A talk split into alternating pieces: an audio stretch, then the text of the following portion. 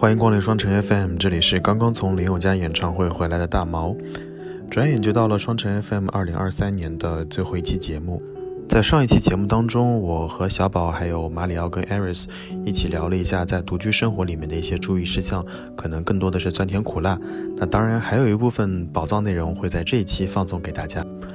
我们聊了一些一个人生活时候的独居好物，从衣食住行到吃穿用度，可能还有更多的方面。希望你能够喜欢这期节目。当然，我们节目上线的这一天已经是二零二三年的十二月三十一号。我代表节目组感谢你在二零二三年的陪伴，也祝愿你拥有一个愉快的二零二四。那祝你新年快乐喽！下面也可以备个小药箱，就是反正每年更新一下，也也没有很贵那些药，特别是一些肚子疼啊这种，我觉得肚子疼这种就是你很难一些急救的药。对对对对对对对。哎，但我跟你讲，我之前呃，我有过两次是你独居的时候，就是肚拉肚子脱水了，就是脱水其实还蛮严重的，就是会整个人眼睛就是黑了，然后冒星星。嗯，然然后过了很久很久才缓过来，我觉得就是这种还蛮危险的。然后那个时候家里面也没有什么葡萄糖什么的，我觉得葡萄糖这种东西也可以备一点，因为拉拉不不知道是不是别人也一样，就是我我比如说拉肚子很容易脱水，然后就会眼冒金星。我好像是上一次就是阳过的时候，然后我家里面会常备一些那种就是运动型的那种饮料。然后，万一你真的是躺在床上没有办法动弹的时候，就边上放一些那种水给你补充一点营养，其实也会也会稍微好一点吧。嗯嗯，对我这个一个人住的时候，在生病的时候就是比较难过。对，然后包括什么感冒药啊，还有治疗急性肠胃炎的药，还有退烧药，这些都可以备一点。如果是比较容易，对，还有止痛药，这个布洛芬什么的。然后如果是。比较容易受外伤的朋友，就是我，因为我属于这样的人，所以可以在家里备一些大小不一样的那个呃止血贴，然后包括呃生理盐水，还有碘酒，就这些，在你呃有一点点小伤口的时候，可以很快的去消毒清洗伤口。是，所以你们会觉得，就是说生病或者受伤的时候，是独居的时候感到最难的时候吗？我不是哎，我觉得是喝醉了酒，第二天早上醒来，你想喝一杯水还要自己去倒的时候，少爷，因为喝完酒第二天早上起来的，你是少爷的日子过多了是吗？就是喝完酒早上起来都会非常的口干舌舌燥，而且就是喝，如果你喝太多，早上肯定是可能来八点钟就会醒的，一定不会说能睡到十二点钟，然后八点钟醒来，你头还是非常昏沉沉的时候。嗯你还要去倒一杯水，我的妈呀，就是太惨了。哎，这一点的话，大毛是不是有发言权？我在我在北京这两年吧，啊，好像就是在口罩的这两年，我都习惯性在晚上睡觉前倒一杯温水在床旁边，就是拿拿那个保温杯，就是灌灌在旁边，然后第二天早上起来可能是半温半热的状态，稍微喝一喝也会稍微舒服一些，也是呃。类似于马里奥说的那种情况，就可能自己那段时间正好身体也不舒服，早上起来要烧水，没人给没人给烧，然后我就后来就养成了习惯。对，这是一个。第二个就是，除了你们刚刚讲的这些东西之外，我们家还有一些解酒药，哎，就是。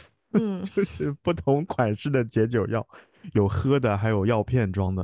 有的时候没有办法，就是工作上有应酬啊之类，你又那天的酒局来的又很突然，你可能也记不得，回到家就是半死不活的样子，然后你又要在等那个解酒药，其实非常着急。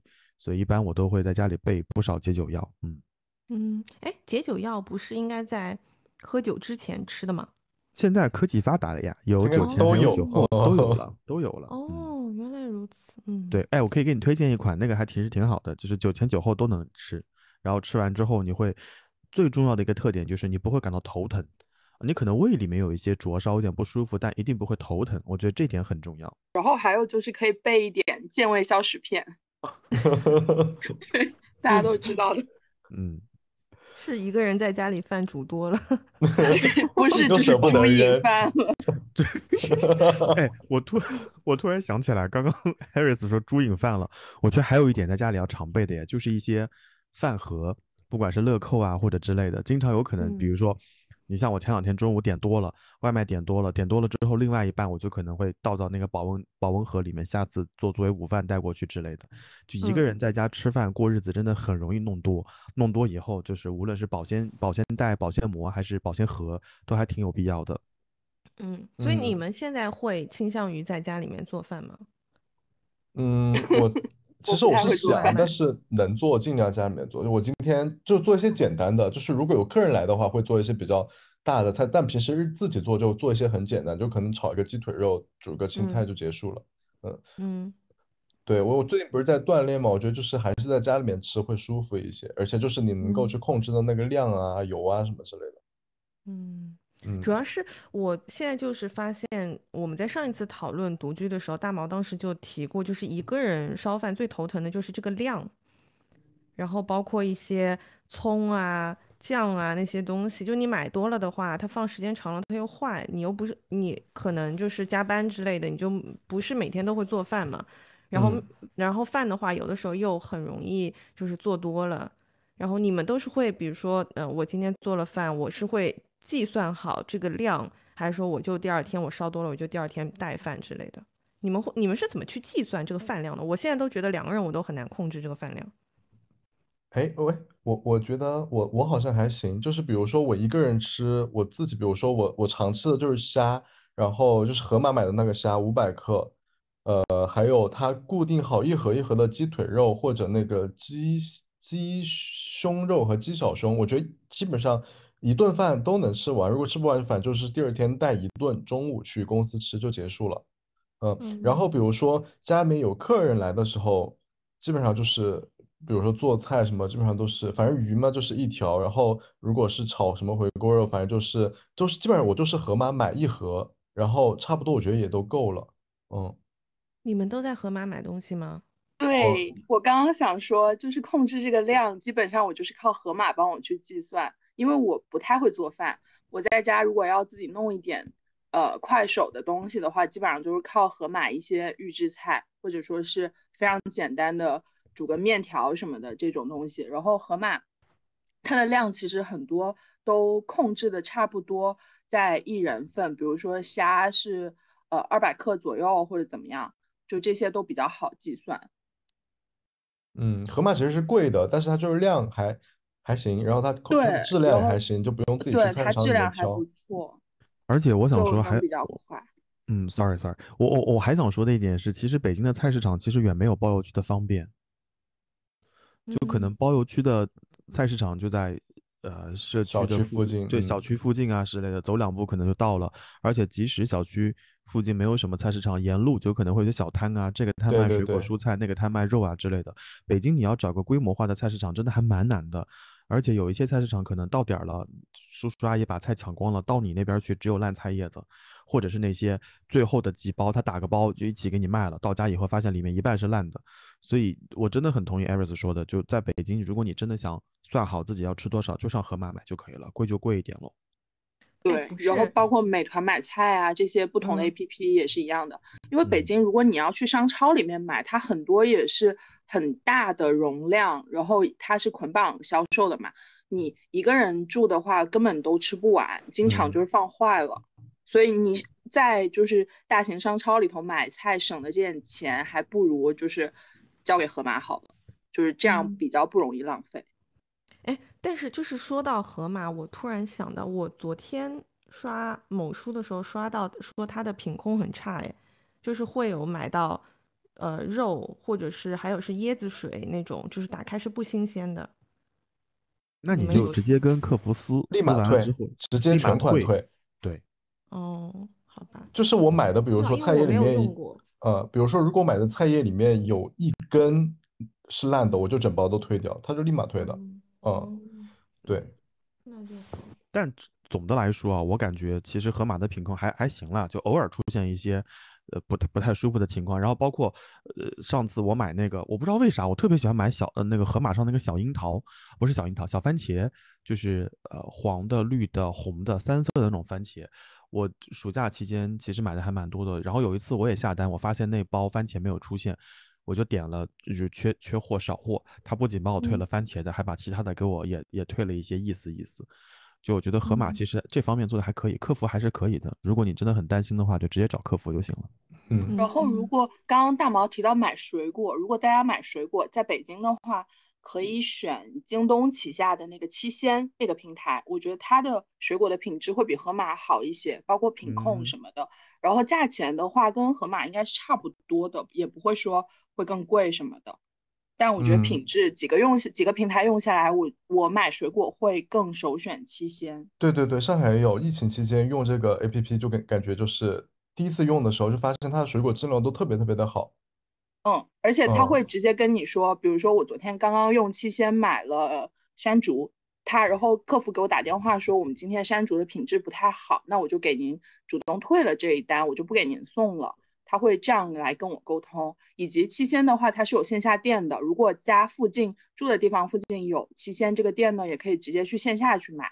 它是京东旗下的品牌，所以如果有那个京东卡花不完的话，也可以在七鲜上直接买水果蔬菜。是是，对对对，就是口罩期间，我真的靠这个，就是因为之前很多人上海不知道有这个 A P P，对，然后上面的物资就很丰富，而且它也有像山姆一样的，比如烤鸡啊，那个叫什么瑞士卷什么的，然后就是在没被很多人发现的时候，我在上面狂买东西，然后后来发现越来越多，然后后来我也买不到了，疫情的时候。但它质量都很好，它那个它的那个当时买的西瓜、哈密瓜、西梅、葡萄质量都很好，拿拿过来都是水灵灵的，就是很像菜市场刚进的那种水果。嗯。嗯，哇塞，我觉得我知道的真的很少啊，是不是说明我过得最幸福？是，对，呃，没有没有没有，嗯，所以你们还没有回答，我觉得就是独居最难的是什么？最难的时刻是什么？就是买吃的经常容易剩下，放到过期。第二点的话，比如说有时候买了新的家具器材，需要组装的时候，靠自己一个人可能花的时间会更长一点。哦，对女生来说更加对对。比如我之前呃刚搬进来的时候，从宜家买了桌子椅子，桌子椅子是我自己装的，我就花了一点点时间，不过也还好，就也不是特别特别大的问题。然后我最近刚买了新的。家用的动感单车，它现在还没有拆包装，我明后两天可能要拆开 它，看看怎么组装一下。我的天，放在一个好随手挂衣服的地方。别这样，别这样，我还是希望我能用起来。嗯，其实我觉得独居，呃，我还忘了说，之前其实我五次租房，我每一次租房我都有室友的，我不太能接受我完全一个人住，我希望就是回到家里面，就是还是有点声响。嗯，对对，然后我之前遇到的室友也没有什么特别奇葩的，对，所以我我我没有办法完全一个人就是单独住一个房子，嗯嗯，对，然后整体来说，我觉得只要家里面有人，基本上不太会很孤独之类的，我觉得，嗯，我我是就是我是希望我家里只有我一个人，然后为了避免家里面完全没有声音，我现在就是在家。大多数时候都在公放播客或者公放音乐，就是确保我的家里还是有一些小的声响。大毛应该也是比较倾向一个人吧？我比较我我非常同意 Eris 的那个说法，就是我是嗯只想一个人住，然后即使有亲密关系和我一起住的话，我也会有点不舒服。但我一定会在家里放出一些声音，就像除了听那个播客之外，我可能也会听音乐啊之类的，基本上就让让家里有点声音了。嗯，对对对，我为什么会知道就是大毛有这个倾向？就是 上次我们去天津，他好夸张，他给我跟菲比两个人单独订了一间房间，一人一间吗？对啊，对啊，我惊呆了。哎，因为我们给他预算，他觉得可以完全就是一人一间房，然后他发给我的时候发了两间房，还跟我说我给你们订了是跟我对房的哦，对门的哦。我说嗯，我说你不知道我们晚上要 girls talk 的吗？我当然不知道，真的是。就女生出去旅行就是要住在一起聊天啊。虽然说我们后来累爆了也没有聊天，但我们还是要要住在一起。对，就是即使是这种出去的情况下，他也会，我感觉他也比较倾向于一个人一间房间。嗯嗯嗯，是我基本上出差然后出去玩，我基本上都比较喜欢一个人住。嗯，我是跟马里奥差不多的，但是也有可能是因为我几乎没怎么独居过，我好像比较适应家里面有人。然后我之前是就是搬到现在房子里面，是我先搬进来的嘛。然后其实也非常短暂的一个时间是自己住的，那个时候住的时候的不习惯，我觉得是肯定有的。但后来就是呃和姐夫哥一起住了，然后他有的时候出差或者有些什么事情不在的时候，我一个人我还是会觉得有点。孤独，冷清。我我现在也会，就是一个人住的时候，我就会给自己找事干，就是比如说，我就会开始收拾房间。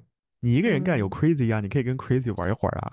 嗯嗯，也是，但 crazy 不怎么理我。嗯，就 我我有的时候会感觉一个人在家，比如说晒衣服呀，然后要反反复复拖地啊什么的，确实会觉得有些辛苦。那个时候会想说，如果有个帮手可能会好一些。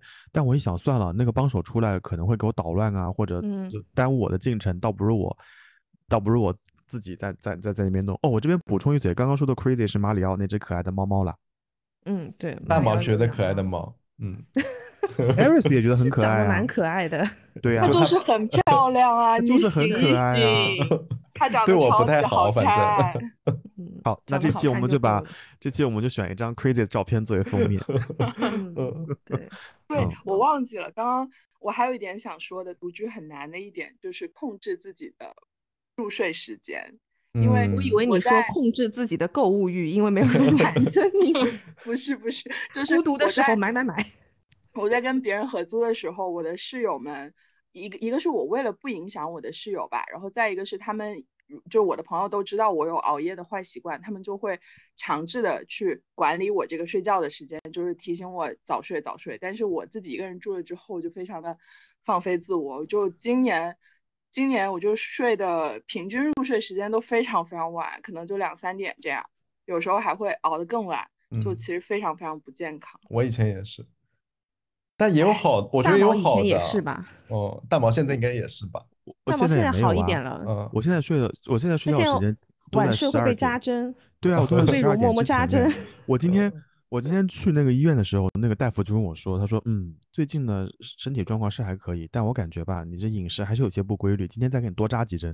我今天脑门上又多了几根针，就是我觉得大夫啊，就是他跟你实话实说。所以艾瑞斯说自己熬夜，我跟你说，你要不然跟我也一起去一次，你被我不去，我就是每次大家在提醒大毛。体检的时候我都不说话，因为我比他还 体检的频率还要低，可能，所以就我今天发现了艾瑞斯就是女版的大毛，是在身体上照顾方面，嗯，我的生活习惯都非常非常不好，但是目前目前我就是身身体上健康状况应该是还 OK 的，因为你还年轻，对，我也想说，毕竟你还年轻。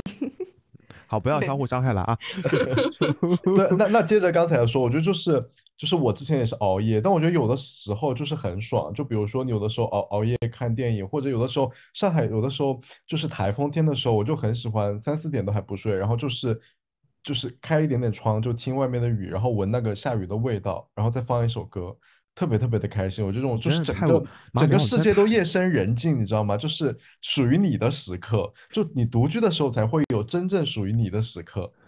真的太文艺了，不不不点根烟喝杯酒嘛？就是我就想形容一下，就是这种感觉，就是真的你自己的时间。是是，嗯。而且独居的时候有一点好，就是你不用在，就像刚刚艾瑞斯说的，不用在意室友什么时候睡，你也不用在意我今天几点吃饭。我跟我爸妈在一起的时候，他们到了。因为他们的生活很规律，他们的上下班时间也很规律。因为我跟我外公外婆吃饭的时候，他们到了十一点半、十一点四十五，如果你还没有吃饭，就是很晚。十二点吃午饭，就是已经比较晚的时候了。十二点半，他们应该要洗完碗准备睡觉了。有几次我跟我妈一起吃，就时间拖得比较晚，大概拖到一点，我妈那个脸色就很难看。我妈说：“哪有人家一点钟才吃午饭的啦？这一点钟我们都开始睡午觉了呀。”所以后来我会觉得吧，其实我自己啊，生活我无论几点吃几点睡，包括刚刚。在跟你们录节目的时候，我刚把衣服扔洗衣机，我哪怕洗到晚上十点，其实都不要紧。所以我觉得一个人其实在这方面还是有一些，嗯，舒适度可以自己把握的，真的。而且包括有的我不知道大家会不会有这种补偿心理，就是如果你特别忙，加班到特别晚的话，你其实根本就不会早睡，还是会在熬夜，就是在对 在在玩手机或者打开电脑看个什么东西，然后甚至还要点个宵夜。对，就是越忙的时候越放飞自我。班主任，你看这这兄妹俩真的疯了。你不要，你不要把自己摘出去。我们在那个群里，我跟你说，自从我扎，自从我扎完针以后，你你们是不是发现我晚上很就是睡觉的时间会稍微早一点点？就除非我在昆明出差那几天可能有点放飞，那基本上我都会早睡了。我刚刚。我刚刚还想说一点，就是我什么时候体会到说，呃，一个人住会稍微舒服一些。那段时间在南京，我出差回来的时候，我妈在家，有时候，那我就会拎着那个拉杆箱，然后就小声蹑手蹑脚踮起脚尖回房间。对。然后我妈又是睡那种睡眠睡得很浅的人，她就会咂嘴。这一点真的，这一点我之前跟我爸妈住的时候，有个非常非常大的问题，就是女生晚上如果你洗头的话。我就会在那边很纠结，我到底要不要吹头，我要不要洗头，然后很难受。然后后来我一个人住以后，尤其是夏天回回家以后，夏天回家以后，我就把出差回来，我就把箱子往门口一摊，这箱子打开摊在门口，然后把衣服都脱了扔到洗衣机里洗，洗完以后那个箱子摊到门口，摊到第二天早上都不会收，我就会觉得这种 就是出差忙碌之后的慵懒。真的是合居和就是或者说跟父母住在一起，跟室友合租合租的时候是享受不到的。嗯，对，独居可能最好的一点就是这个，就所有的所有的规则、所有的节奏，你关上门就是你自己定，你就是这个房子的王，对吧？想怎样就怎样。是 是是。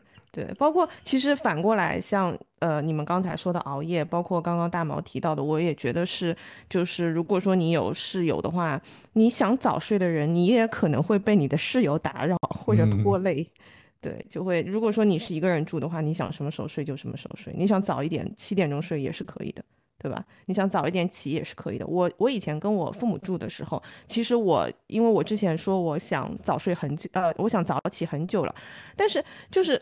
嗯，爸妈他不同意你晚睡，他也不会喜欢你过度的早起。我如果早上五点半起来，可能我会在客厅跟我妈偶遇，因为老年人睡不着，然后他就会说：“你这么早起来干嘛？哎，你起来干什么？捉鬼啊，对吧？”他就不让我早起啊，一定要我睡到个七点多钟才起来。嗯，所以我觉得会有很多的限制。嗯，对，包括有时候我们因为工作性质的关系，可能会要早上。早起跟其他国家的同事一起开会啊什么的，这样你在独居的时候也不会容易影响到别人。嗯，所以大毛，你觉得独居最难的是什么？我跟你说，刚刚他在他在他们发言的时候，我就在想，独居独居有什么难的？我觉得还蛮好的呀。我我我听下来，我并没有觉得说独居有多惨，even 就是。你可能会生病，对吧？你吃饭可能一个人很难很难搞定，但如果你把那些量交给河马去把握，同时你们家离医院又很近，其实我不觉得独居有什么嗯难受的地方哦。可能有一点难受，就是当夜深人静的时候，就像马里奥说的，你总归会觉得稍微有一点点。寂寞或者无聊，就像前两年过年的时候或者跨年的时候，因为出不去，我们在北京，然后听着五月天的线上演唱会倒数的时候，我我当时的想法是我应该在现场才对，我怎么在北京凄凄惨惨躺在床上？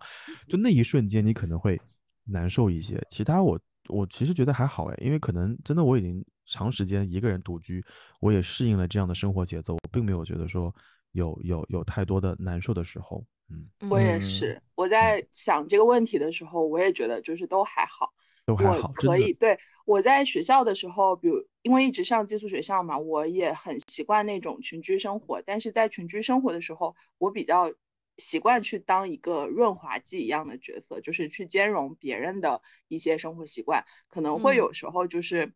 Sort of 有一点点委屈到自己，但当时也是可以调节的啦，因为我不太希望这个群居生活的气氛变得不好，所以就那个时候多多少少会有一点点看别人眼色，然后到了自己独居的时候，就像大家说的，就没有什么顾忌，会很开心。嗯，那你们会不会觉得独居久了，或者太喜欢这种状态之后，以后如果说再要跟别人住在一起，会很不习惯？应该可能还不会考虑这个问题，会啊，就是我可能不太会回到跟别人合租的生活了。就是我现在独居的话，可能就会一直独居下去了吧。除非走入亲密关系了。对，我指的就是亲密关系。你们觉得会有影响吗？我我觉得会呀，就是一个人太独了。我我之前跟你 太独了。对，我跟小宝好像聊过这个场景，好像 anyway 我忘了，就是一个人读惯了，突然有一个人来，你会很不适应啊。就比如说你走路的时候，你习惯性把把手插在口袋里面，然后突然有一个人过来要牵你的手，你会诶，就下意识把手。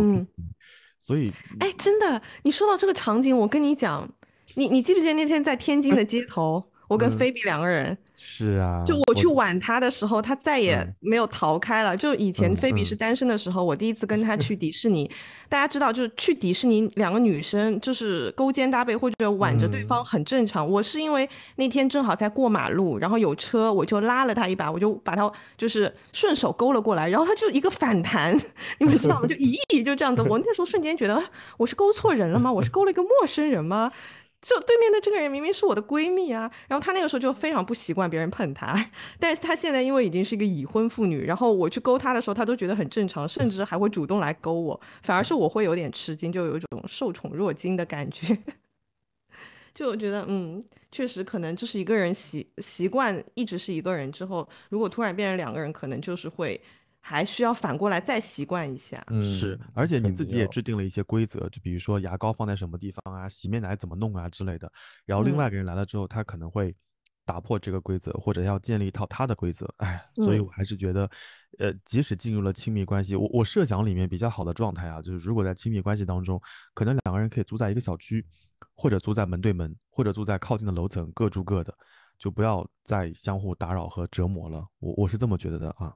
哇塞，你的但是但是我又有一个问题了，就是给大毛的，我就是我同意你刚刚说的这些方案，但如果两个人就是到了一个可能要考虑下一步的这个阶段，那可能就会就是进入到一个同居的状态里面。那这样的话，因为我觉得真正要进入婚姻之前，可能试着同居一下，看大家能不能磨合的更好。或许是一个还不错的方案。嗯，是。对，就是，就是看，我觉得就是看你到底有多爱对方，以及，你就是你到底能够为他让步多少啊？就是加上我可能还有点讨好型人格，在我可能会一味的让步，等让到哪一天我突然让不了了，那就就掰了。不好说，所以我我还没有尝试过这种事情，所以我没有办法正面回答。但但我觉得你你你刚刚说的那个我同意了，嗯。但是也有可能有第二种可能，就是对方跟你放牙膏的位置是一样的。哦，那真的需要你去忍让。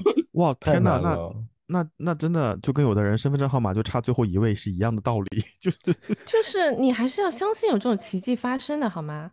就不一定说进入亲密关系就是一定意味着要忍耐、冲突、忍耐，对对对，好行，你要发糖了是不是？不是，新的一年多听点快乐的歌吧，多乐观一点吧，会有好事发生的。真的，那那个马里奥跟艾瑞斯不知道，我不知道谁在那边留言，我有忘记了。前两天我有看到，就是啊，梦蝶，梦蝶留言说，新的一年多听一点快乐的歌吧。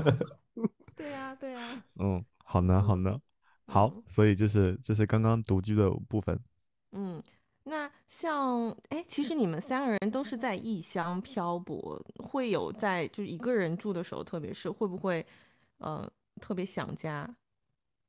有没有就是像大毛的话会有，就常年就是过年的时候他也不回家，我觉得那个时候应该会很孤独吧。但是他是享受这种孤独的啦。那你们那我跟大毛也很像。我从小的时候，我爸妈就因为工作特别特别忙，忙着赚钱。那会儿我就经常自己一个人玩，或者跟邻居、跟同学一起玩。然后十二岁开始上寄宿学校，一路到大学。我从深圳来北京也是我一个人来的，一个人安置。呃，包括有朋友就有同学陪我一起来，一个人安置好了之后等开学。所以到现在，我每年回家可能也就一次，其实不太会有特别觉得孤独的时候。我和我和父母之间都更习惯一种就是彼此独立、偶尔亲密的状态。哎，我家好，我们家好像也是。对我爸妈他们也非常信任我嘛，就觉得我自己能解决的还挺好的，自己过得挺好的。他们如果就是比较担心我的话，我也会嗯习惯跟他们去说一些好的事情，比如说我工作上有了一些什么成果或者之类的。如果遇到了一些不太好的事情，或者爆发了不好的情绪，我不是很愿意当面暴露在父母或者朋友或者其他就是人面前。嗯。嗯，但想家的时候，想家的时候比较比较典型的场景就是，如果吃到很不好吃的菜，或者说看到有同事 回家吃到家里做的饭的时候，我就会很想念我妈妈、我弟弟做的饭。嗯，我只有我觉得只有家里面有什么事的时候会比较想家里面，还有就是比如说过年有有什么事的时候，哦，家里有什么事的时候，就比如有人生病，有父母生病啊，然后或者就是比如说。家里面有什么亲戚，就是有些场合大家都会聚在一起，然后给在群里面发照片啊，什么时候这个时候会说，哎呀，我要是在就好了。这个时候会比较想，一般一般时候好像都不太怎么想家。嗯呃，但艾瑞斯你也会，就比如说过年的时候回去。这个问题你怎么跳过了我呢？你怎么不问我呢？问问你什么啊？想不想家？啊？你不想啊？你你已经小宝默认你不想，默认你不想。笑死了！就是我，我有可能会想念那些家里的食物，或者家里的气息或者气味。就比如说，我不知道你们在父母家住的时候，会不会有一种固定的味道？就比如说，我妈给我洗完那个衣服之后，那个衣服上面会有会有我妈固定的，呃，那个洗衣液和。和那个消毒水的味道，所以每次从我妈家出来的时候，我就会闻到那个味道的时候，我就哦，我妈给我洗过的。然后有的时候衣服在箱子里面很久没有拿出来，都是干净的衣服，然后突然拿出来，闻到那个味道跟旁边的衣服不一样，我就说，嗯嗯，这是我妈洗的。那一瞬间，我可能会想家。然后其他的，我觉得就就还好。对我，特别是春节才从家里面回来的时候，因为家里面那个箱子里面的衣服都是用家里面的洗衣液洗的，然后。哇！到上海那一瞬间，开箱子闻到那个味道，我的妈呀！想立马回家。然后过了两天就开始灯红酒绿，全部忘 光，是吧？灯红酒 绿的。嗯嗯，我刚刚是想问艾瑞斯，会不会也就是在过年的时候回去？那可能刚回去两三天的时候特别好，然后久了就跟大毛一样，就我我想回来拉磨了。会其实会有一点，而且我跟大毛可能有你们俩才是兄妹吧？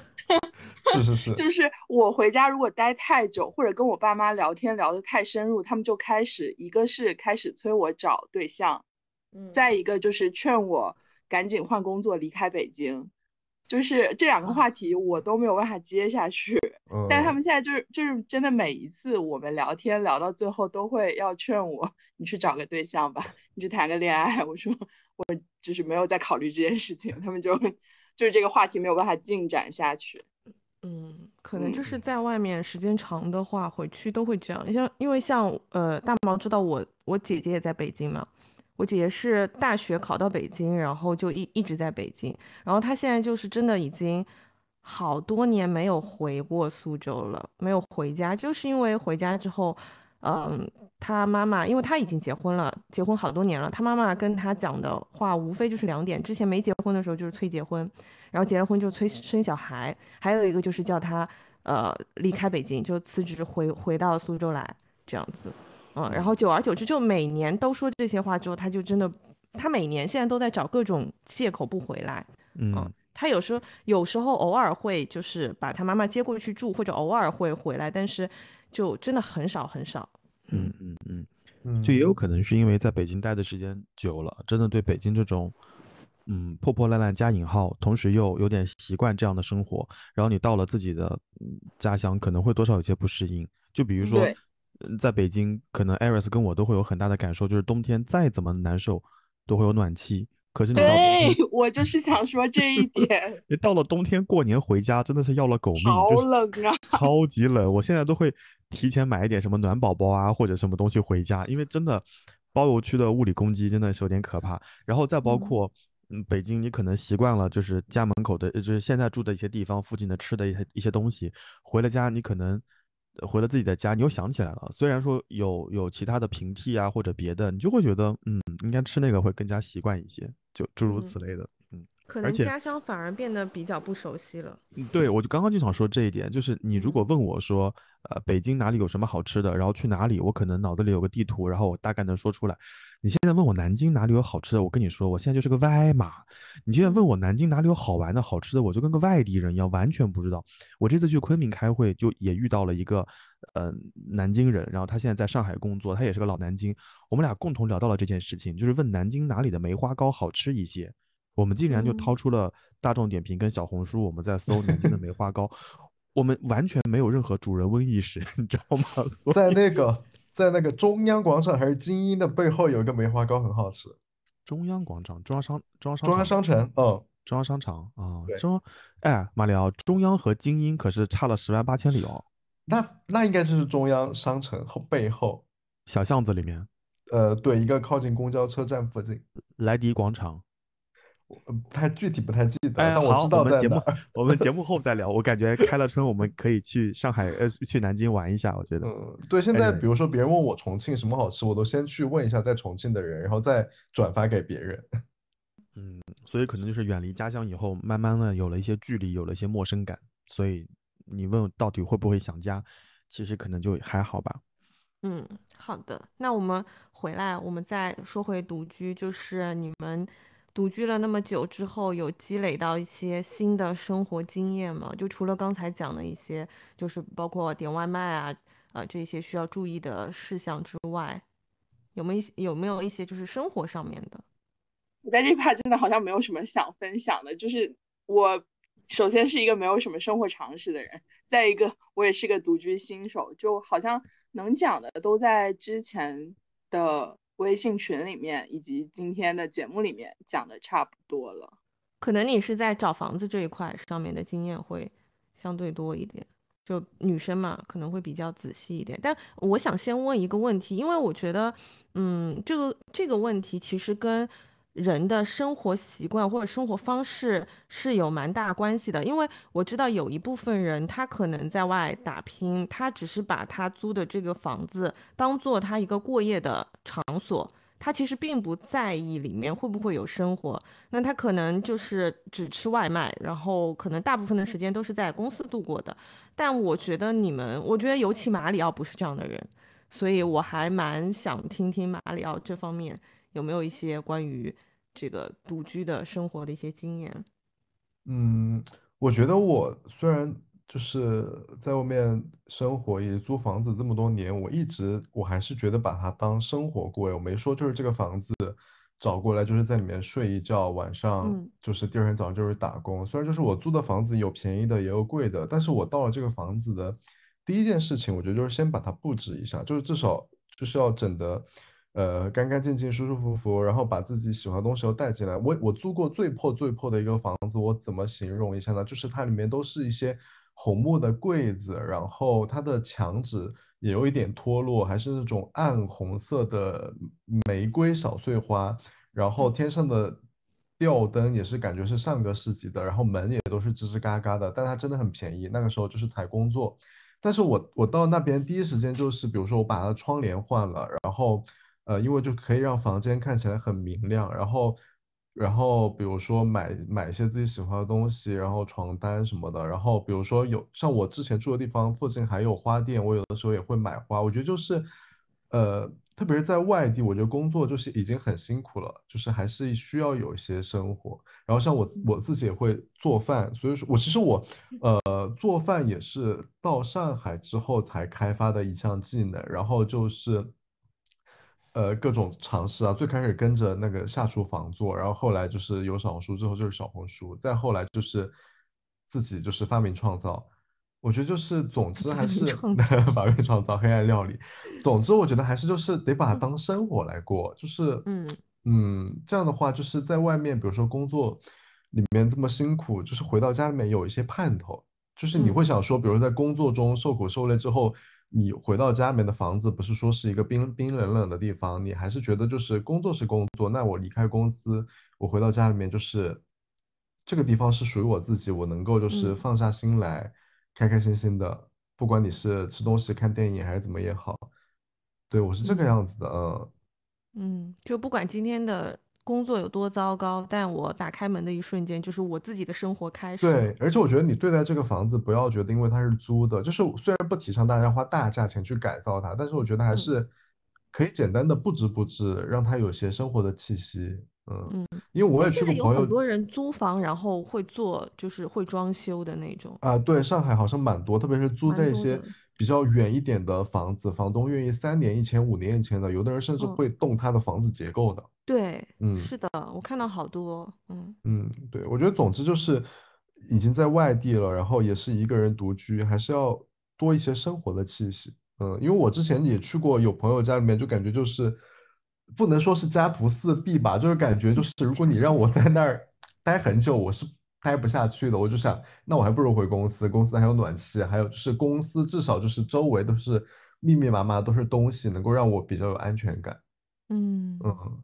对我有一点想补充的，就可能大家都比较容易忽视的，就是刚搬进来一个新的租的房子的时候，可以把呃，比如说在五八同城上或者那个随便一个什么平台上找师傅来把空调啊、呃冰箱啊，还有洗衣机全部重新清洗一遍，大清洗一遍。除了找保洁阿姨来做大扫除之外，就这些电器，尤其是像洗衣机这种。是要跟你的衣物去接触的东西，就是最好能够，呃，来一次彻底的大清洗，然后在之后再定期的用，比如说清洗剂，或者说找人上门来清洗去清洗，就还是比较重要的，但是很多人可能会忽略的一个小细节。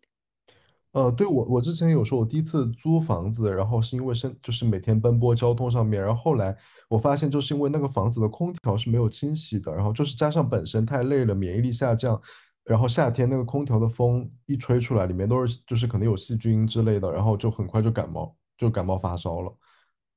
嗯，空调就是最好还是一年四季都能洗一洗。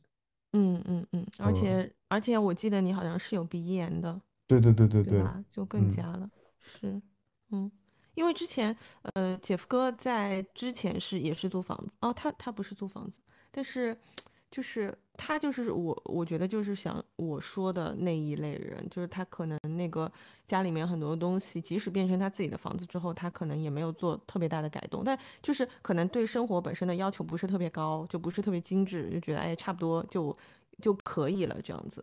对，所以像大毛大毛也是会。即使是租房子，你也会把里面做一些改造嘛？因为我发现现在其实蛮流行的。对，嗯嗯嗯，我会的，而且我会让他把里面一些东西给给搬走，比如说，呃，他的沙发呀、他的床啊之类的，然后搬走之后，我再放自己的东西。就我多少会觉得，这个房子如果之前给别人租过，可能上一个租客会留下一些气息，气息，对对对对，气味。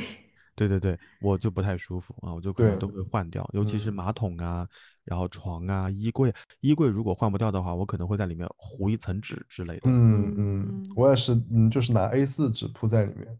嗯嗯嗯，反正我我是觉得，我有有很长一段时间，我会觉得生活是自己的，关上门以后，我应该过得快乐一些。但是在北京拉磨拉的时间长了以后，好像慢慢的，我觉得也就没所谓了。我真的现在有点摆烂和放弃的状态。我就因为确实在家里的时间真的是太少太少了，所以我只能说这个房子让我住的舒服，然后不要有太多的缝缝补补的地方就可以了。我就而且我觉得你这个房子已经住了很久，已经有你自己很重的生活气息了，就不像才住进去的时候。是是是是是，对，出正正是因为出于这样的原因，所以我现在好像也没有在用心的打理这间屋子，就基本上保持现状啊，然后按照我的日常轨迹去做就可以了。嗯嗯，那。你们觉得独居的话，有一些什么，比如说家电之类的，或者说是就小家电之类的，是嗯比较推荐的，或者觉得必不可少的？空气炸锅，空气炸锅，北京的加湿器，空气炸锅。我看我还买了什么？对，还有咖啡机。还有那个小的，呃，叫什么锅来？就是它就是又就是能煮面，煮了直接一锅端端的那种锅，叫叫什么锅？对对，我忘了。我我买的是蒸煮一体的那种。对对，然后它就是又能煮，就又能煮又能蒸，然后就它就一个手柄，直接就能端上桌，很方便，而且很适合一人食，就是你煮个泡面啊，煮个那个什么饭啊，都很方便。嗯嗯，大毛呢？我刚刚有在看他们说的那个什么锅，那个锅我我们家其实也有。然后除了这个之外，我觉得可以买一个小型的电磁炉，哎，嗯，吃吃火锅什么的，对，吃吃火锅之类的，而而且可以比较好搬动的那种。然后除了这个之外，我家里我想想看，空气炸锅我也有了。然后我觉得你你刚刚问的是小家电对不对？嗯，当然你也可以说大的。可是我想说电视机耶，我觉得就是。或者说是个是个屏幕啊，就是你的幸福指对投影，就你的幸福指数跟这件事情还有一些关系。就虽然在北京可能我们也看电视的时间不多，但偶尔我也想看《康熙来了》，偶尔我也想看一些呃综艺节目。我不想再盯着电脑、或者手手机看了。我希望有个屏幕就在我的床的床角，就大大的就放在那个地方，哪怕作为背景音，我也会很舒服。所以我觉得就是在空间和预算有限的情况下，电视机可能也会有必要了，就不用买七十多寸的，可能三四十寸也就够了。当然，这里面加班狗可能也需要偶尔要改 PPT 的时候，用做表的时候，可以在电视上投屏操作。好惨！我还买了一个我觉得还不错的东西，就是消毒柜。我不知道，我不知道是不是只有广东人才用消毒柜这样的东西，但我我就觉得我的这些餐具或者杯具放在外面。和这个空气接触，因为北京灰尘非常非常大，然后刮风或者什么的，就是我觉得虽然这些餐具或者杯具我可能用的频率不是很高，但是放在外面或者说放在那个就是有门的小柜子里面，我还是觉得会脏，所以我就买了一个小小的消毒柜，把餐具都收纳起来了，然后还能消毒。嗯，请发链接给我，Iris。好的，好的。我本来想说音箱的，因为我我想想我我现在大家应该都有蓝牙音箱了。但我毕业的那一年，我工资收入的第一个月买的第一件电器，我就是去搬了一个音箱回来。而且那个时候的音箱，就是那个时候已经有蓝牙音箱了，但我就想买一个稍微音质好一点的，然后但又买不起太贵的，然后我就去买买的那种带线的，就是我回家得把。呃，那个音箱的就是线，像跟我们插耳机一样的，插在我的那个手机上能听到。我觉得就是对于生活质量提升真的帮助太大了。这个之前大毛其实也有说过，嗯嗯，他说在家里面你如果有一个好的音响的话，听音乐的话，那个感受会很不一样。可能尤其是一个人的时候，就是音响加沙发。哦，对哦，嗯，是是是，嗯。就是能够不戴耳机听音乐，就感觉特别的舒服。嗯嗯，我记得姐夫哥那个时候也是刚来这边的时候，他最早买的也是音响。嗯，然后在南方的话，我我刚才不是说，就是我租的所有房子，真的没有一个房子的空调冬天能够把那个房间的温度带起来。后来我有买油汀，那天我看到小汉堡也在群里面问我，当时忘了回复他，油汀也蛮舒服的，就是它的工作方式。对对，就是有点耗电。它这个工作方式跟地暖啊那个暖气片差不多，它就不是通过吹风的，它就是加热空气的，就是比较舒服一些。嗯，而且比较安全。哎，我刚才还有一个问题，我忘记问你们了，就是刚才我们讲到说一个人。呃，住的时候，艾瑞斯刚刚讲的要请那个保洁来，就是做一些清洁。那像你们的话，你们如果是一个人住的时候，你们会觉得做家务很累吗？你们会倾向于像现在现在很流行，就是会请请那种就是阿姨过来，可能一个月或者是呃半个月之类的来做一次全屋打扫。然后有的人就会觉得，嗯，可能刚开始你会觉得这个钱花的很心疼，但是真的你经历过之后，就是。戒不掉了，就会觉得你回到家一天很累的时候，你发现那个家是非常整洁的那种感觉就很爽。但是我用过，我用过不同的保洁阿姨，我都我还是觉得他们不够细心，就是可能还是达不到我自己的要求。我在他们收拾完了之后，我还是会要去补充做一些事情。然后，所以我现在就是我即使再累，我还是自己亲自去打扫，包括就但我的频率不是很高，我可能比如说一周做一次。然后一个季度做一次那种，一个季度或者半年吧，做一次那种特别彻底、特别深入的大扫除。我上次上一次做这个深入的大扫除是十一的时候，我弄了整整差不多整整六个小时我才做完，就是非常的累。但是，嗯，然后包括你要换这个床上用品的话，你也不可能假手于人，所以就还是自己做。嗯，而且即使你跟那个保洁阿姨说清楚了这个地方要弄成什么样子，他们对于标准的理解可能是有些误差的，而且可能我经常生活在这个房子当中，我我知道那个地方是个污垢，阿姨就会说啊，这个淡黄色其实很正常。我说不，那个是水渍和污垢。阿姨说无所谓啊，我想想算了算了，你告诉我那个你的工具，你的那个除除除水渍的呃牌子，然后那些在哪里买的，我给你买就行了，我自己来吧，就不用再找阿姨了。对，而且有一些阿姨吧，北方的阿姨特别喜欢唠嗑。就说：“哎呦，小伙子，一个人住两室一厅啊？”就给你叭叭叭叭叭叭叭叭叭说，然后我就说：“阿姨，能不能打扫卫生啊？打扫完了我跟你唠，行不行？”就有这样的情况。嗯，我以前自己住的时候，我比较喜欢打扫卫生，就是我觉得是一个很放松的事情。但后来就是同居之后，我反而不喜欢打扫了，我觉得就阿姨打扫。因为两个人的家务翻倍了，是吗？更容易脏了。我觉得一个是一个，也可能是因为就是就是一个人做很辛苦。嗯，哎，那我想问你现在家里还有猫猫吗？所以就因为有掉毛，猫毛我会每天拿吸尘器吸一下，因为我不是吸进去会哮喘嘛，我还是基本上每天都要吸一吸。哎，对，独居就忘了说，就是很多现在上海很多，就也不上海，我觉得现在年轻人就是都会养猫。哎，我觉得独居的话。如果条件允许，我觉得养个猫猫就真的很幸福。对于如幸福感的提升，比如说，如果你的房东允许，你又不是经常需要出差，我觉得真的养一个猫猫还蛮开心的。虽然说这个猫不怎么喜欢你，但是它漂亮就够了。呃呃，但我养的猫好像都不太喜欢我，真的 这可也可能是我自己的问题，反思一下。笑死。嗯，然后因为狗狗需要遛，以及狗需要比较大的活动空间，就现在好像年轻人都是养猫。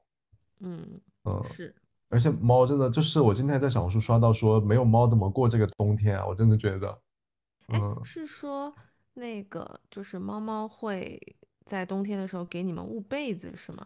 对，它就是它会趴在床上，有的时候它会趴在你身，我我我的猫现在不会啊，我看别人的猫会，它会 趴在你身上，然后或者趴在被窝里面，然后帮你把脚的那一块给你捂热，然后它还会呼呼呼呼的，就是咕噜咕噜。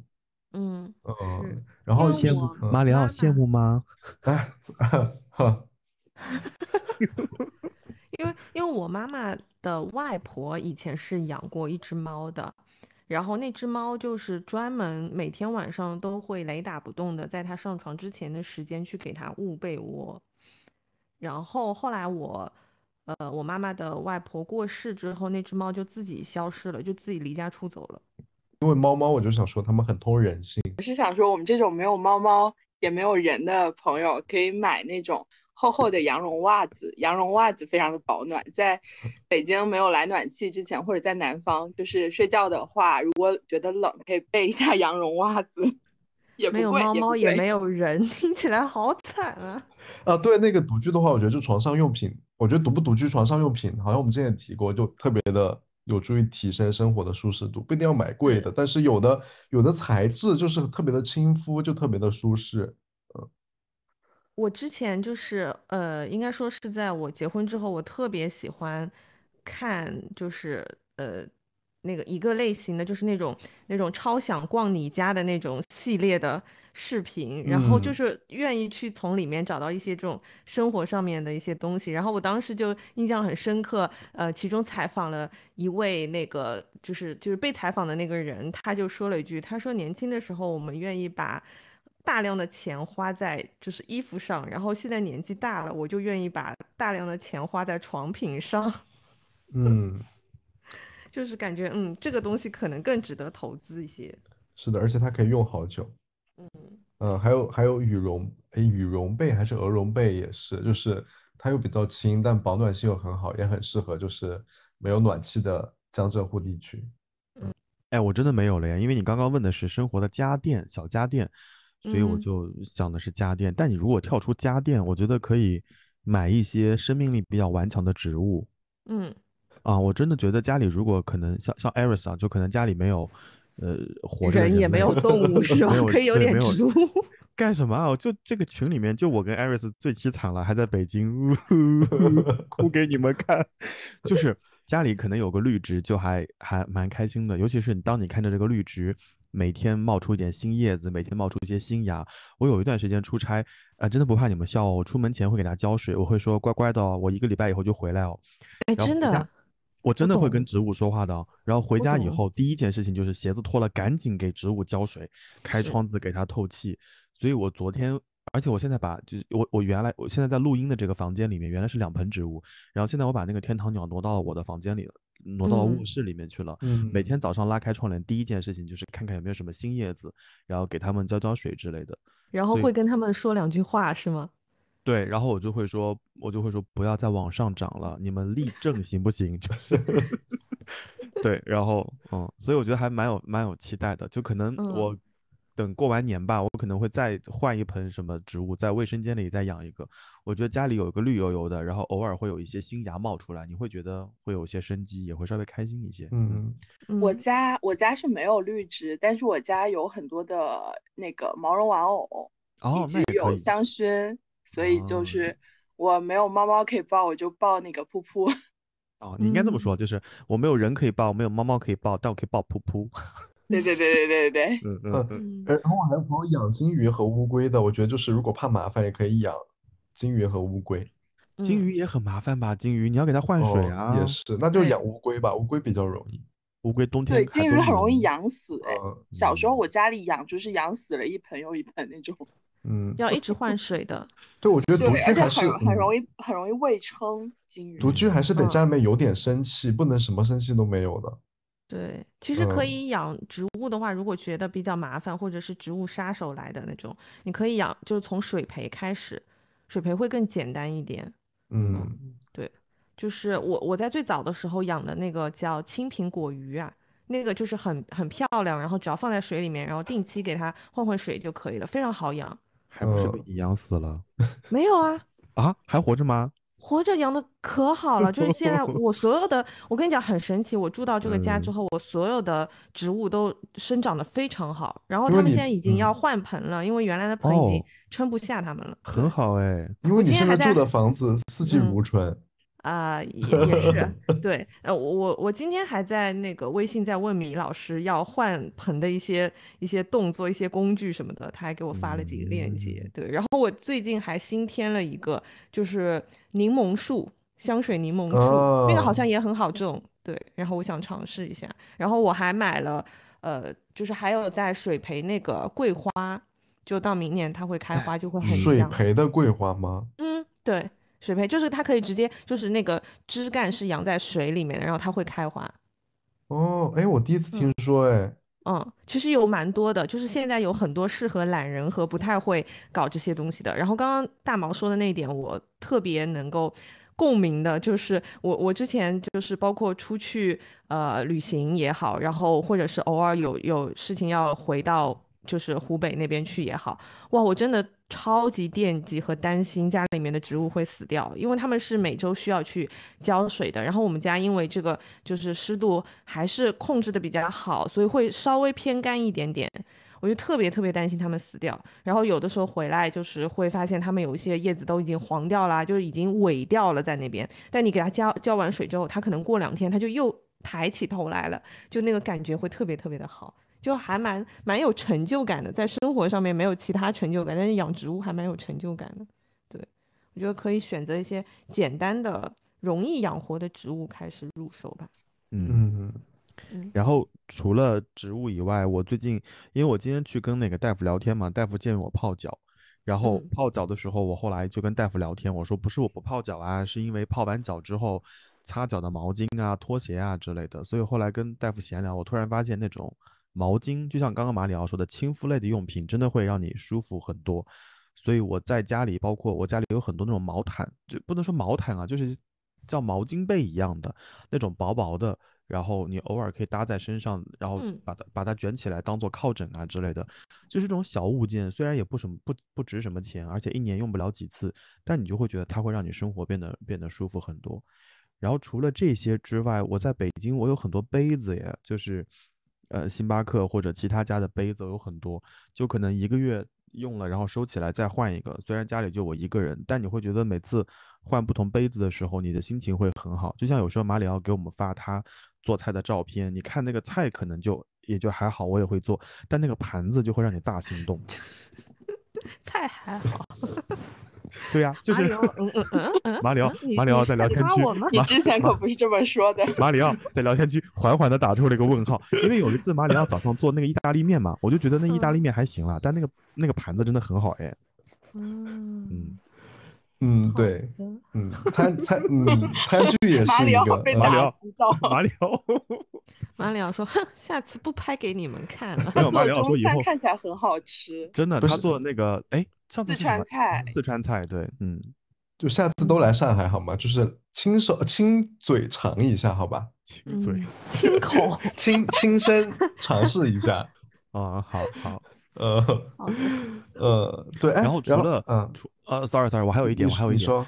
啊，除了刚才这些之外，然后我觉得还有一点，就是之前我们在节目里有说的，就是我还是希望卫生间里面会有一些舒服的味道，所以我我我我在网上买了一些卫生间的香薰或者散发味道的装置，我也是，哦，那个我觉得还是有必要的，包括伊索的那个噗噗完了之后点一滴的那个东西，我也有，我会觉得。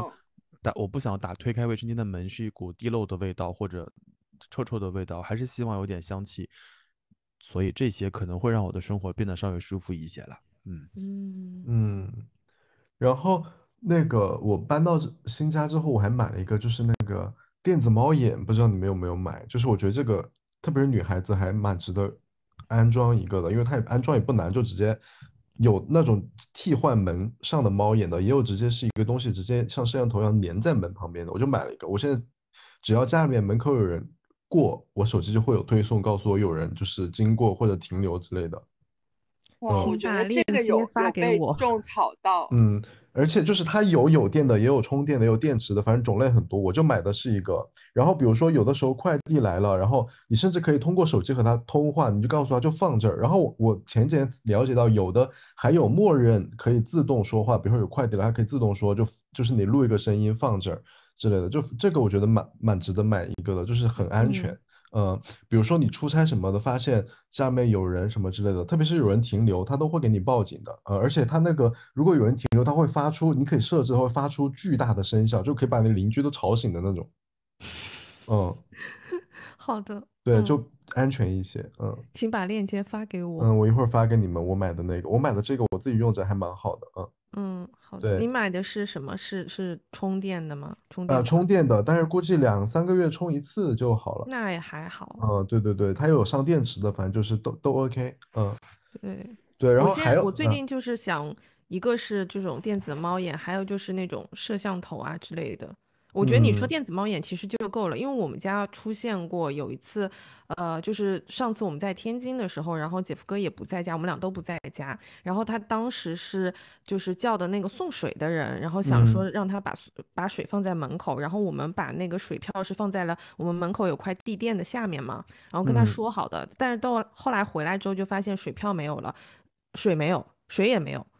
对，然后后来就说不清楚跟那个就是送水公司的人，然后最后其实我们是让管家去调监控，但是管家就说，他说其实监控只能看到公共区域，门口那块是照不到的嘛。对，嗯，然后就说不清楚，但我们后来判断是因为那个送水的人后来就离职了，所以我们猜他那天就没有给我们送。嗯，然后有的比如说快递啊，什么外卖缺斤就少东西什么的，就是你都至少有个证据，嗯。对我们这边就是经常会有快递送错楼层的，他是送了，但他没有送到我们家，就很烦。对对对，所以我觉得这个东西还蛮蛮有用的。嗯，这个蛮好的，嗯，主要是安全，就是有了它之后，比如说你也不用去门口看猫眼什么的。是，嗯，好的。对，然后还有一个是，呃，南方夏天，呃，夏天不是会有梅雨啊、回烂天什么的，就是我我之前有买那个。呃，一个像吸水泡沫的一样扔在衣柜里面，然后真的能吸出来很大一包水。就是这边衣服，就是夏天受潮之后它会有味道，然后或者有的时候还会有小虫子。放一个那个东西在衣柜里面呢，也蛮好的。可以我知道这个东西，这个东西我在我家卫生间也放了。哎，对对对对对对，吸一点卫生间的味道。快推荐给我。而且这个很便宜，然后也能用很久。请发在群里，谢谢大家。好的，嗯，然后还然后还有什么吗？还有一些我我也是在看我买的一些小东西，还有比如说一些，等一下，我还要提名一个花洒，啊啊啊，马里奥之前给我们推荐过一个花洒，就是巨贵的四位数的花洒，但那个就是一就是不用换那个，但是有一些比较加压的花洒，我觉得也可以换，也蛮好的。对，就是我想说，就是像像我们在就我我我刚刚。想讲花洒的原因，是因为我刚洗完澡回来，就是洗完澡录音的嘛。然后我在想，就是在北京有些老小区，它的水压确实会不太稳定。然后有的时候，如果你们家的这个又要在同时洗衣服又在洗澡，那个洗澡的感受就会很差。所以有一个能够加压的花洒，其实也会让你的生活幸福指数稍微变高一些。当然，我可能买不了那么贵的花洒，但就就换一个就也可以啦，我觉得。嗯呃，然后还有一个也是跟水龙头有关的，我不知道之前大毛有推荐过吗？有点忘记了，就是。呃，它有一个接在，比如说下面洗脸盆上的那个水龙头，你可以在不是净水器，你可以再接一个头，它就是可以变角度。你早对对对，早上洗脸啊什么洗头就很方便，而且还可以调成，比如说是呃那种水柱状的，还是就是呃怎么形容呢？就是像喷泉一样。对对，像喷泉一样的水，就是它可以变换几个模式，然后也只要十几块钱一个，呃，然后洗脸洗头就很方便。就但是它比较丑，就是。请把链接发在 群里。再说一遍，我之前有买过一个，但是我买的那个不是很好，就只能它只能是转方向，但是它没有特别多的功能，然后它又有点丑。但就是我当时买它主要要解决的问题就是，呃，我们家的那个台盆，因为我们家是那个精装修嘛，然后它那个台盆很浅，所以用原来的水龙头的话，它水很容易溅出来。对，然后就买了那个之后，它能控制一下，但是它其实并不能做到，就是像它所描述的，比如说转过来之后，你可以呃直接漱口啊，或者是洗头，它不行。所以我觉得那个不是完全达到了我想要的要求。嗯，我我我还在翻我的那个购物清单。班主任，我觉得以后我们可以录一期，就是翻翻你的购物车，我觉得要比我们俩翻相册有意思多了。嗯。是不是应该是翻翻别人的购物车？哎，就就就就是这个意思，就是我们俩的购物车还是比较有限的。对，我觉得马里奥的购物车里面经常会能冒出一些很奇怪的东西。是的，真的可以。嗯，包括其实刚才讲到那个呃叫什么厨师厨师的那个东西的时候，我就想到之前丽丽给我们推荐的有推荐过一款那个酵素洗衣液。嗯嗯。我觉得那个真的帮忙很多，就因为像我们家的话，现在就不太会有就是衣柜里面潮湿的情况。但是因为我们的阳台它不是很温的，就是因为就是你除非是把窗全部都关起来，然后把阳台门打开，它可以做到恒温。就如果你把它关掉的话，它在阳台是没有那那块的区域的嘛。所以我们常年就是窗是开在那边的。那么如果说是下雨的时候，那个呃衣服就还蛮容易会因为潮湿一直不干的话，就会有味道。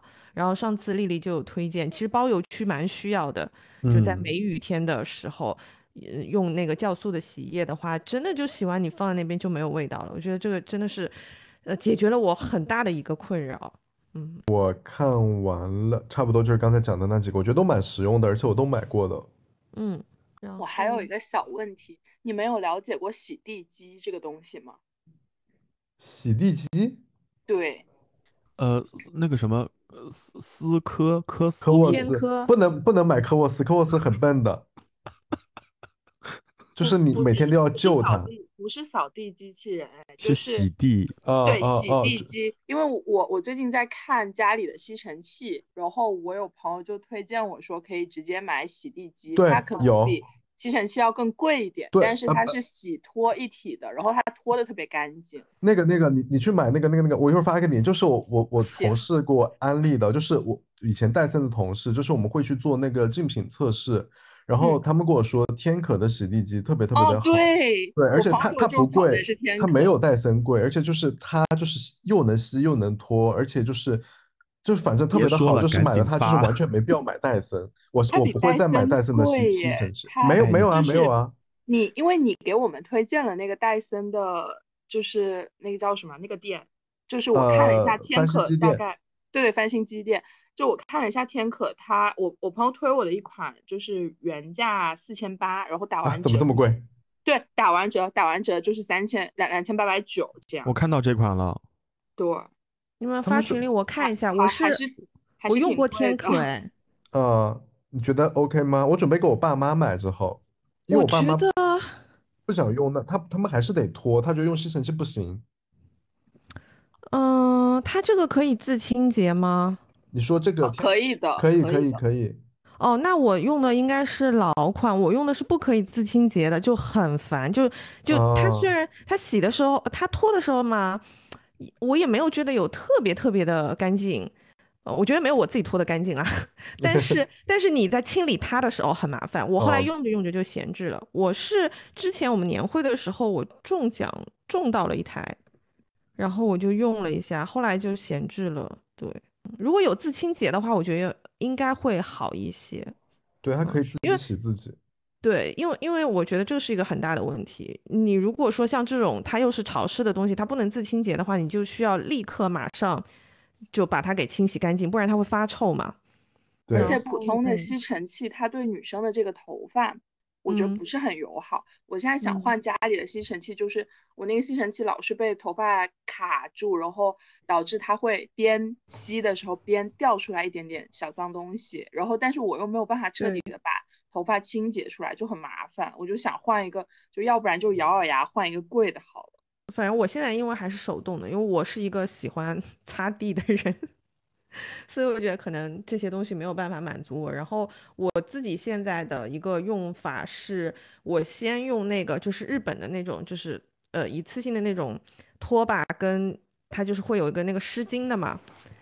然后我是先用那个先把家里面拖一下，这样的话就可以把头发那些东西先粘掉，因为它那个湿巾也是分成干的跟湿的的。干的的话，它就是有静电，可以特别好的去对去吸那种毛啊之类的东西。我先把那个东西先把家里面先滚一遍，然后因为它那个拖把特别的轻，所以我觉得不是特别的费劲。然后大概就是干的湿的两遍之后，我再用吸尘器再整个的吸一下。那那个吸尘器里面就可能就是吸到的是一些在角角落落的一些。你没有办法用拖把拖到的，呃，这种死角的一些东西，但是它又同时不太会再卡到头发。嗯，我现在是这样子的一个流程。哎，我不知道是不是每个地方都这样，反正上海的灰还蛮重的。就算我住在高楼的时候，我觉得那个灰也是蛮重的。就是我觉得是因为现在整个的越来越脏了。嗯，然后就是那个桌子上面都会积一层水。呃，然后大毛是用那个保温杯放在那个。呃，床头柜旁边，我现在是就还是用的那个马克杯，然后我在网上买了一个，就是那个杯盖子给它盖住，嗯，我不然我就怕早上起来里面全都是灰，然后我也看不到，我就喝喝进去了，我就买了一个那个盖子。有道理。北京灰真的很大，每天其实应该是就是比较好的方式是每天都拖地，然后就是但是实在是比较累嘛，我就觉得哎，这些工具可以升级一下，让自己家里更干净一些。嗯。嗯，因为这些东西搬家也可以带走嘛，反正，嗯嗯嗯，对，嗯，反正我是觉得就是这个东西，它你一定要买它自己可以清洁的，这个很重要。对，嗯，因为它最早那一代应该是前两年的那一代，它是不可以的。就你还得亲手洗它。对你得洗它，你知道吗？你这洗它的过程巨恶心，所以我们用了几次就弃了。嗯嗯，反正我觉得就是。都在外面打拼了，还是要对自己好一点。嗯，这是我一贯的理念。对该花钱努力赚钱。嗯，对。而且我们上一次哪一期节目录到最后的 ending 也是努力赚钱吧？我旅行啊，说要买商务舱啊，这些生活都是靠钱堆出来的。是，真的是要努力赚钱。嗯，哎，如果在我们刚刚讲的那么多样里面，只能选一样，你们选哪一样啊？只能选一样。你说推荐的买的东西吗？对啊，就是金钱有限的情况下，金钱有限的情况下，提升自己的生活质量。如果又是独居的情况下，只能买一样。我选床上用品，哎，好，Aris 呢？也太难了吧！我的天呐，嗯，那我选消毒柜。广东人的主广东人的执念动了，我觉得真的不行，因为灰太大了。啊，我我我可能会买那个卫生间的那个那个老管家，就你刚刚发的那个。哦，对对对。啊，我忍受不了卫生间的味道。嗯，真的，我觉得独居是开心还是不开心，过的生活品质怎么样，还是决定就是取决于有多少钱。对，而且租房从租房这一步就已经开始了。是的。独居在北京。或者在上海这种一线城市独居的话，这个房租一下就上来了。对的，就是如果你在上海也能花两万三万去租房根本不存在一些 我们说的问题，太夸张了，这过分夸张了吧？两万三万租个房子，就是说呀，呃，哎，现在我我想问一下，就是在呃北京跟上海的话，一般的这个租房的话，大概会选择一个什么样子的价位是正常的？我先说吧，我觉得我这趴可能能说的比较少，因为我当时就给自己定的一居室的预算差不多是五千左右，五千上下。我不希望也，我不希望花太多太多的钱，我还是想能攒一些钱嘛。所以在这个预算范围内，我当时看房的时候就圈定了大概的位置，在东边可能有两个区域，一个是我现在在住的这个地方，就是偏。东偏南一点点，再一个就是东还是在差不多东四、东五环那边。然后，呃，在这个两个区域是有比较，因为五千是一个比较相对来说一居室比较低的一个预算，在北京可能 average 呃就平均来看的话，一居室可能要六千及以上吧，这样。嗯，然后在我在租房的时候，我。包括也跟房东讲价，我跟他一个是延长我的租约，从一年就从平均的一年延长到两年，就是确保他第二年不会涨价。然后再一个是我跟他协商修改这个支付的方式，从季度付改成到年付。然后再呃，因为我以年付的这个条件去跟他谈，然后就从五千再呃降降降了大概几百块钱。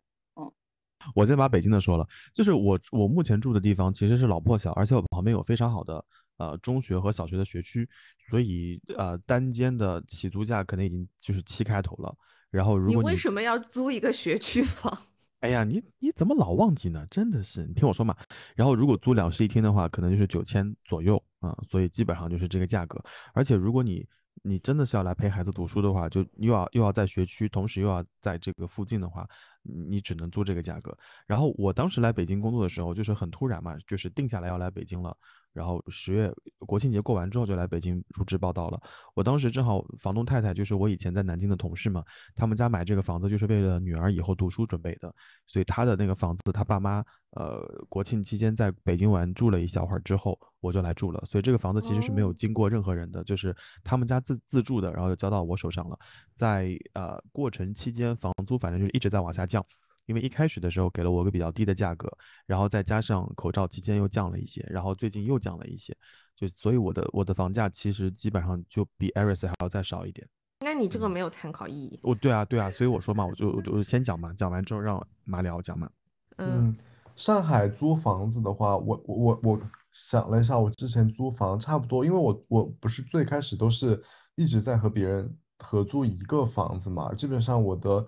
呃，预算控制在两千块钱左右。那房子的话有多大呢？我同样是两千块钱，我租过第一个房子，大概只有六七个平方左右。然后第二个房子就是刚才讲的，就是房间很破那个房子，大概有二十平。然后第三个房子大概十二三平左右吧。然后我第三个房子忘了说，第三个房子租的时候也很巧，因为其实上海很多老小区是有公告栏的，我那个房子是。房东自己在公告栏贴的就租房的那个启示，然后所以就很便宜，就是他没有找中介，没有中介费。我觉得大家可以看一下小区里面的公告栏，有的时候会有人贴的。然后这个是和别人合租，后来就是呃，后来就租过一居室，一居室差不多呃不在非常市中心的地方，离市中心大概坐地铁半个小时。差不多是五千块钱，后来涨到五千五，这么一个月差不多。我觉得上海比北京来说的话，同样的价格是可以租到更好的房子的。嗯，这个我们之前有讨论过。嗯嗯，差不多。我觉得就是如果在上海要租一居室，五千块钱怎么都是少不了的。我觉得，嗯嗯嗯。如果在北京也是，对，北京也是五千是一个起点吧。嗯。如果要再往市区租，或者你要租一些很新的小区，那肯定就是上海租房，感觉没有上限。我听过身边也有人花三万块钱、四万块钱，真的是有人租房子花三万块钱、四万块钱一个月的。嗯，那可能是那种面积也会比较大一点。对对，它就是可能是一个大平层，然后在大的小区里面。对对对，嗯，对我身边也有，就是一万块钱租金的。对，但他那个位置为什么我会问这个问题？就是因为他住的那个位置其实不是很市中心，就还蛮远的。然后我当时听到那个租金的时候，我吓一跳。嗯，他可能就是比如说是靠近江啊，或者在一些商圈里面也会要这个价格，就整个新的小区，对小区就是整整体的环境什么的都还不错。嗯，对，然后我我自己是差不多，我我能接受的上限就是我工资的大概呃三分之一用来租房，我再高我我我不太能接受了。嗯，我也觉得工资的三分之一是一个就是上限了，基本上。虽然我现在花的钱比三分之一要少，但就是我觉得三分之一可能是你改善生活条件的一个上限。对，我觉得是我的极限。嗯，这里面因为这一部分相当于是固定支出了，对，每个月每年算一算，真的很大一笔钱。而且北京基本上是就是没有特殊情况的话，每年都会涨一点，嗯，除非对，这个之前大毛有说过，对，签长期的合约才有可能。嗯，而且对于就像刚刚大家说的，说好像三分之一差不多，那其实对于刚刚毕业的普通大学生而言，在北京的工资也就是一万。一万出头一点点，几千几千块钱，对吧？九千或者七千块钱，如果照这个三分之一，三千多的话，你只能选择合租，或者住到房山，或者住到是呃延庆地下室。当然延延庆可能有点夸张了，可能沙河那个方向。所以真的在大城市打拼住房子，真的是比较头疼的一件事情。嗯，而且就是我的体感哦，就是我来。北京和我到上海，就所谓的通勤距离远，就上海虽然也很大，但是那个通勤距离的远的感觉跟北京是完全不一样的。就是你在上海，哪怕说你是去一个很远的地方，但嗯，怎么讲，就是你不会有一种很荒凉的感觉。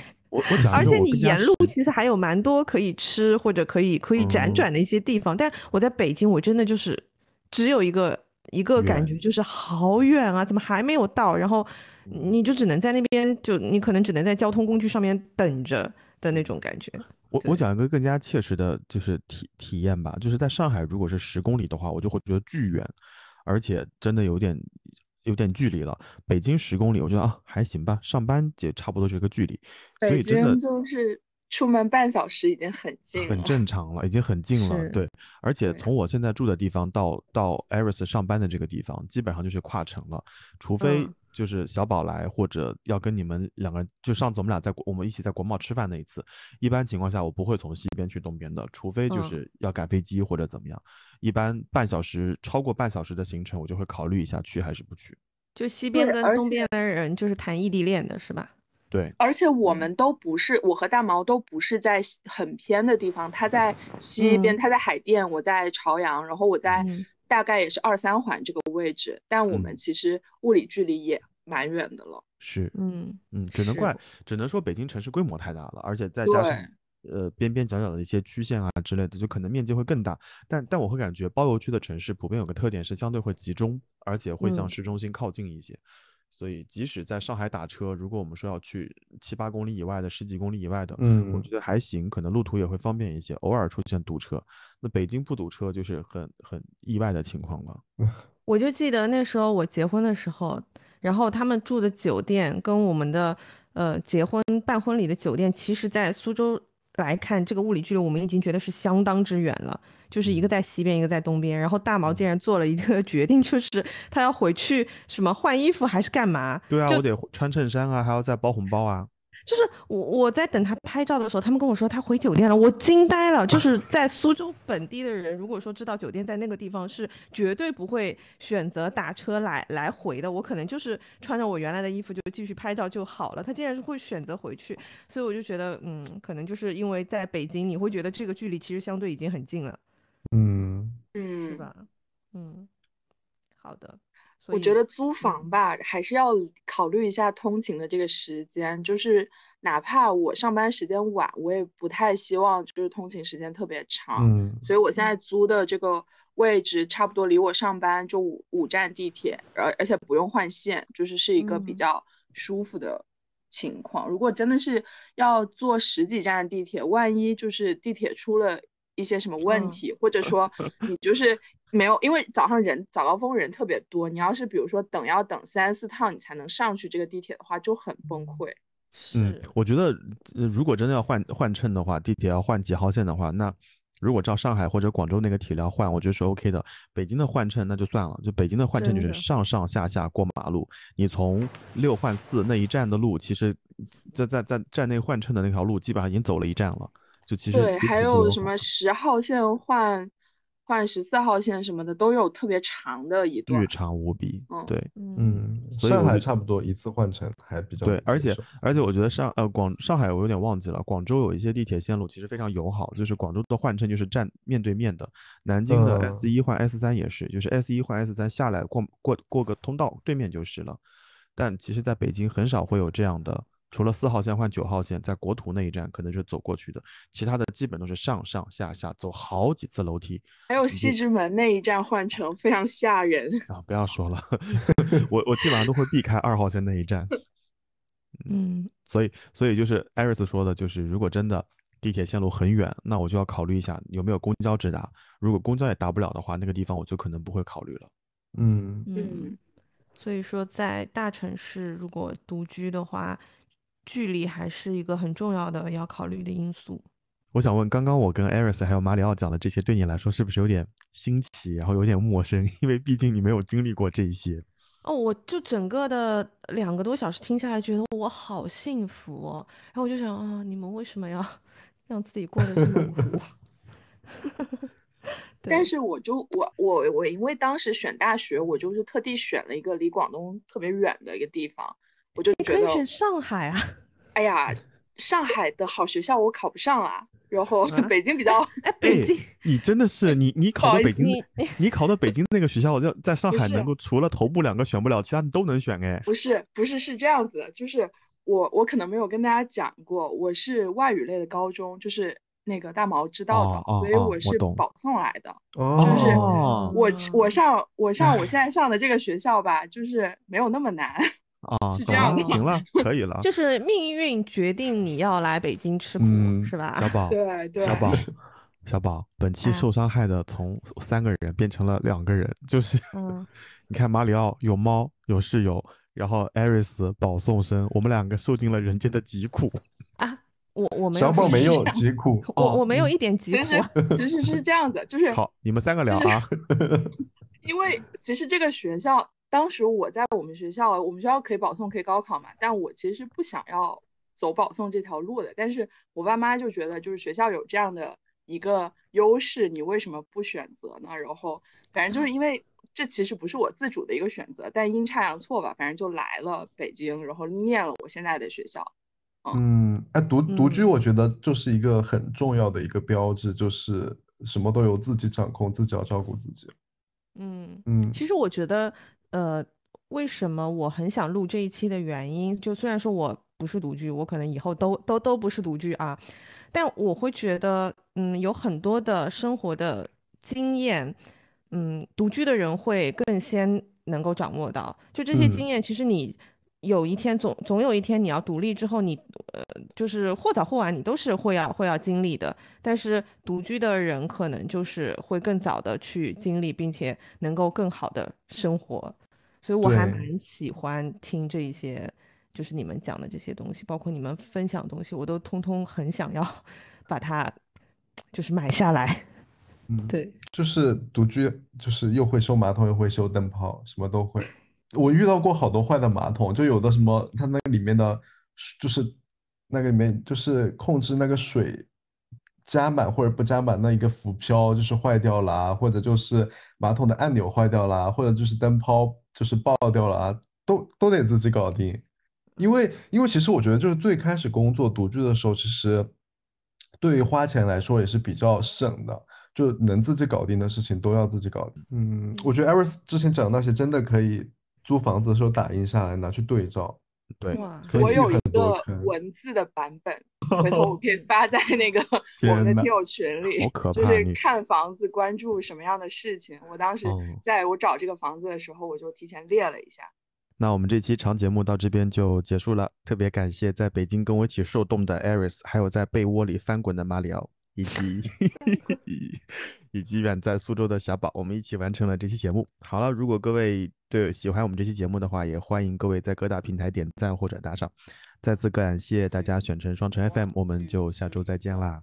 再见，再见，拜拜，拜拜，拜拜！谢谢大毛，谢谢小宝。哎呀，我的妈呀！谢谢艾瑞斯，谢谢艾瑞斯，谢谢谢谢，嗯，拜拜拜拜。